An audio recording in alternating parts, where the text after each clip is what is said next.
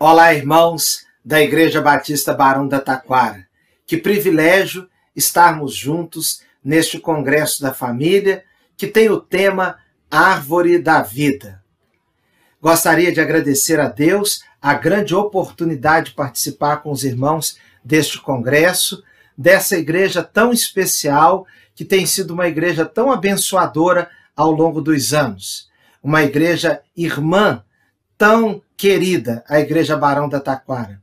Também, irmãos, o privilégio de estar com o pastor Novaes, meu amigo, meu professor e pessoa a quem tanto amo, e os irmãos sabem disso.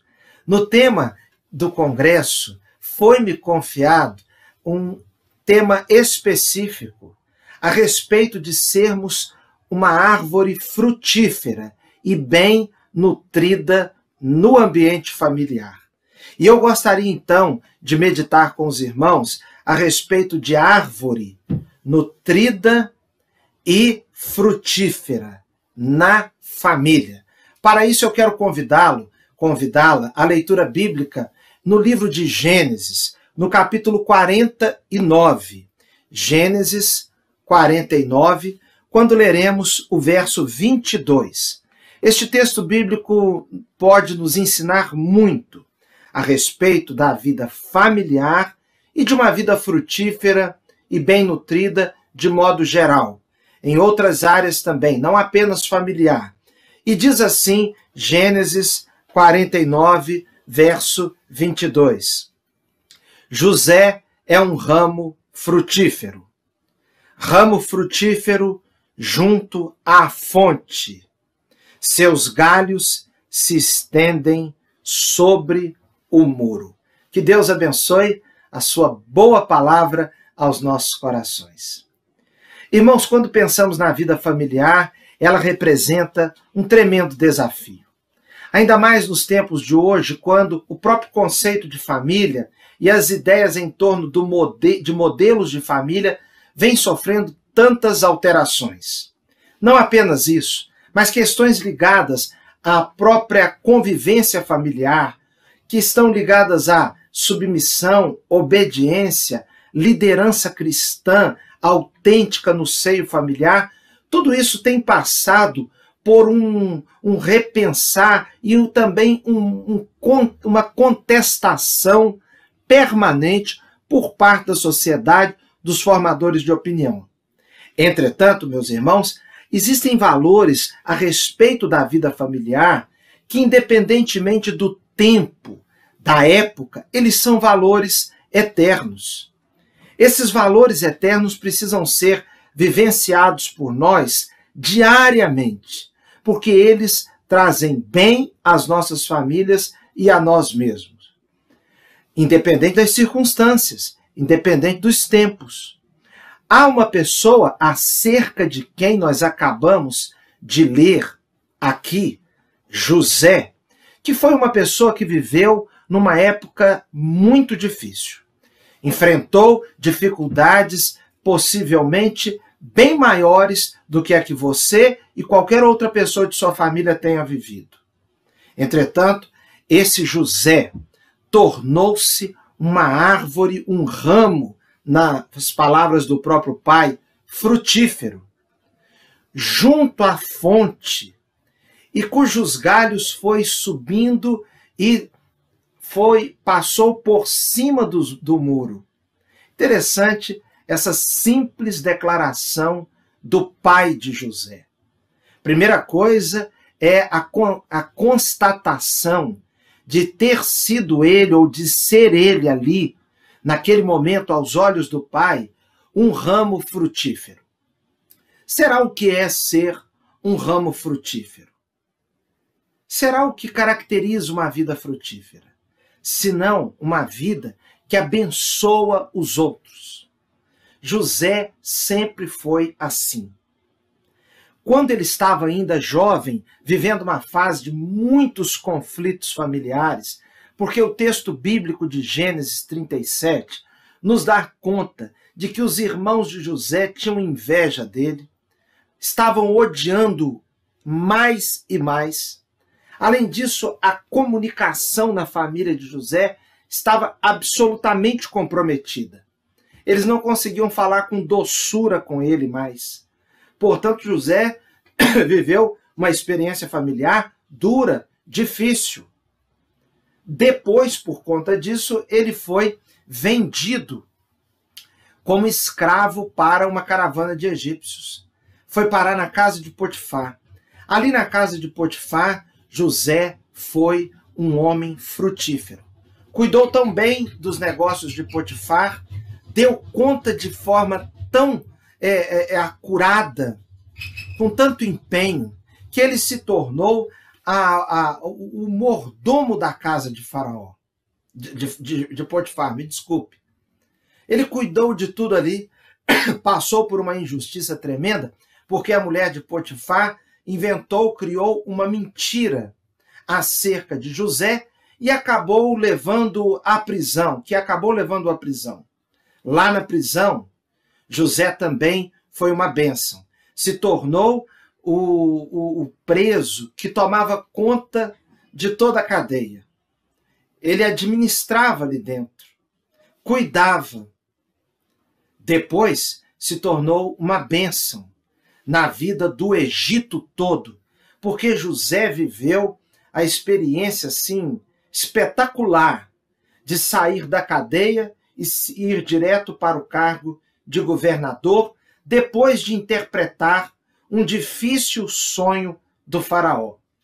E não apenas interpretar o sonho, mas dar a solução, a direção, porque em momentos difíceis, em momentos de dúvidas, em momentos de apreensão, em momentos de calamidades, as pessoas que sabem dar uma palavra, perdão, irmãos, uma palavra é, de direção uma palavra de sabedoria, uma palavra que traz solução para os problemas, são pessoas muito valorosas.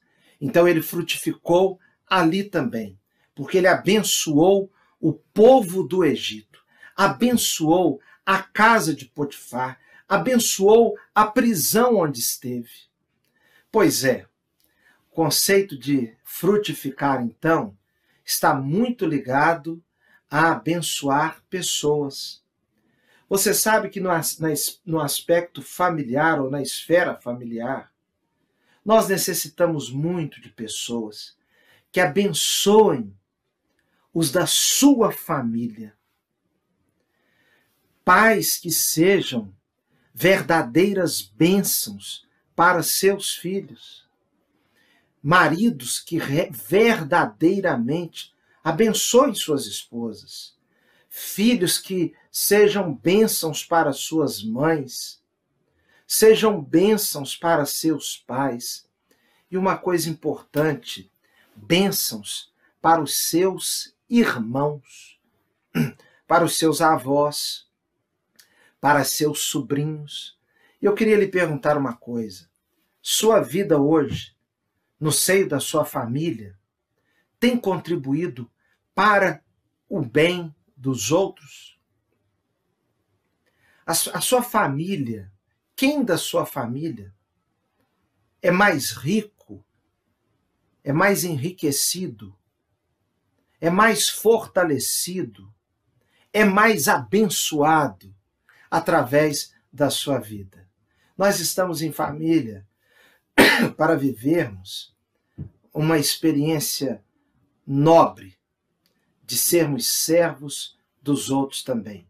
A família é um lugar onde há espaço para a individualidade. A individualidade está presente. Eu posso fazer coisas que só eu goste. Eu posso comer coisas na minha casa que só eu gosto. Eu posso brincar eu posso ter hobbies que só eu gosto. Entretanto, meus irmãos, a família é o lugar onde a gente já começa a treinar, a servir aos outros. José foi uma benção, porque mesmo estando preso, ajudou os outros presos. Mesmo sendo escravo na casa de Potifar, abençoou a casa de Potifar mesmo estando no Egito, a nação que não era sua, o lugar que não era dele, ele se transformou numa grande bênção para egípcios e não egípcios. Deus te colocou na sua família para receber muitas bênçãos, mas para ser frutífero ali e abençoar muito a sua casa. Agora, uma outra coisa que a Bíblia dá testemunha acerca de José é que José estava viveu uma vida bem nutrida. Diz o texto bíblico que ele era um ramo frutífero junto à fonte. Junto à fonte. Ou seja, a ideia de um ramo ou uma árvore junto à fonte é alguém que cujas raízes recebem perdão, irmãos, tudo o que necessita. Tudo o que necessita. Uma árvore à beira de um rio, uma árvore à beira de uma lagoa, as raízes estão sempre nutridas. E aqui entra um aspecto tão relevante. Como é que você tem nutrido sua vida? De que você tem nutrido sua vida? Você pode pensar, pastor, o tanto de notícias difíceis, ruins que nós escutamos, esse ambiente de pavor, de medo, de pânico. Ora, irmãos, ninguém de nós viveu, ou poucos de nós pode ter vivido, uma situação tão dramática quanto a de José. Conflito com seus irmãos quando ele era um adolescente, depois se tornou escravo, depois foi para a prisão, tudo injustamente. Agora veja, o que, que nutriu a vida de José? Meu irmão, provavelmente foram os princípios eternos, os princípios eternos, o respeito e o temor a Deus aprendido na família. Exatamente. Apesar de ter um relacionamento conflituoso com os irmãos, José lá na frente vai revelar que ele nunca se esqueceu do Deus da vida dele. Deus que ele aprendeu com seu pai, o Deus do pai, o Deus do avô e do bisavô. O Deus do seu pai Jacó, o Deus do seu avô Isaac, o Deus do seu bisavô Abraão, quando ele estava vivendo um momento de tentação e a mulher de Potifar queria prostituir, é, é, adulterar com ele. Ele dizia: Eu não posso pecar contra Deus. Então, na vida de José, estavam muito arraigados aqueles princípios eternos aprendidos na sua família. José não possuía uma Bíblia como possuímos hoje.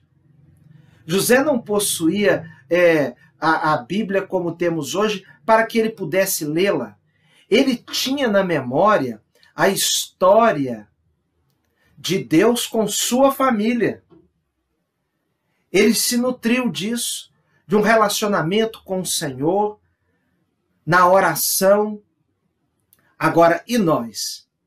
Nós temos muitas coisas nobres que podem nutrir as nossas vidas. Nós temos a Bíblia, a palavra de Deus. Fico com dó de crentes que não leem a Bíblia. Nós temos muitos livros e literatura que podem encher as nossas almas de coisas positivas. Nós temos também, irmãos, algo que faz parte da nutrição da vida de um crente, que é a comunhão. Comunhão traz muito nutriente para a vida espiritual. Eu queria chamar a sua atenção de um modo muito especial nessa época, quando ligamos a televisão e só há duas possibilidades. Nós só podemos assistir notícias de coronavírus e pessoas falando mal do governo. Isso repetidamente e nessa avalanche, nessa quantidade industrial, nesse tsunami que nós estamos passando, desses assuntos negativos, assuntos de morte, assuntos de doenças, juntando com a nossa tendência natural a gostar de falarmos mal das coisas, dependendo de com quem você convive, você não tem escapatória, você ouve coisa negativa o dia inteiro. Você fala coisa negativa o dia inteiro e assiste coisas negativas o dia inteiro. A vida se torna uma vida cheia de inanição. Como é que nós vamos frutificar? Que palavra que um pai terá para um filho que talvez esteja desanimado, se ele dentro de si só tem desânimo? Que palavra uma esposa dará? Uma palavra de vida para o seu marido? E nós, os maridos, precisamos muito de palavras de vida vindas das esposas. Que palavra que o marido dará para a sua esposa em termos de segurança, de ânimo, de esperança, se ele próprio está mergulhado em lixo? Nós precisamos nos voltar para aquilo que nos dá esperança. Nossas famílias precisam de esperança. Há pessoas que estão se alimentando do desespero. Uma pessoa disse certa vez perto de mim que o difícil era quando a criança começava a andar, quando estava no colo, tudo bem. Mas depois que começava a andar, ela começava a fazer algumas artes, algumas estripulias, colocar, é, por exemplo, um, um, a pessoa diz: já pensou, a criança começa a querer colocar um garfo na tomada? Alguém comentou: ah, o pior não é essa fase, é depois que se torna adolescente e começa com os namoricos.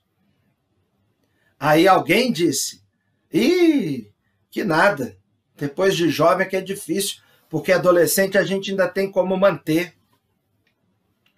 Até que a pessoa mais velha disse assim: quando é jovem, o pior é quando casa e vira adulto. Filho criado, trabalho dobrado. Irmãos, só palavras negativas. Naquele dia eu estava com a minha menina, a minha filha mais velha, estava no colo. E eu só ouvi palavras de desesperança. Nós não podemos nos alimentar de um espírito pessimista, de um espírito de desespero, negativo para tudo, sem ver graça em tudo.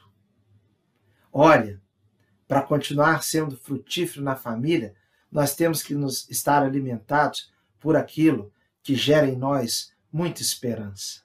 Sua família precisa de esperança. A palavra de Deus, a oração, os cultos, a comunhão com os irmãos, isso alimenta nossas almas de uma maneira espetacular. Mas a vida de, de José foi uma vida frutífera, bem nutrida, mas que obteve também, tinha também uma outra característica, que você precisa, eu preciso, e nossas famílias precisam muito. A vida de José foi uma vida que foi vencendo os obstáculos. Porque o texto diz os seus galhos se estendem sobre o muro. Os galhos se estendem sobre o muro. A árvore começa a crescer, mas ela começa a crescer perto de um muro, então ela se estende sobre o muro e passa para o outro lado. Quais são os muros para poder barrar o seu crescimento? para poder matar a sua vida, sua família. José, não faltou na vida de José os muros. O muro da inveja dos irmãos, o muro do ódio, o muro da indiferença, o muro da injustiça, o muro da decepção, o muro da do contexto onde ele vivia, a cadeia depois.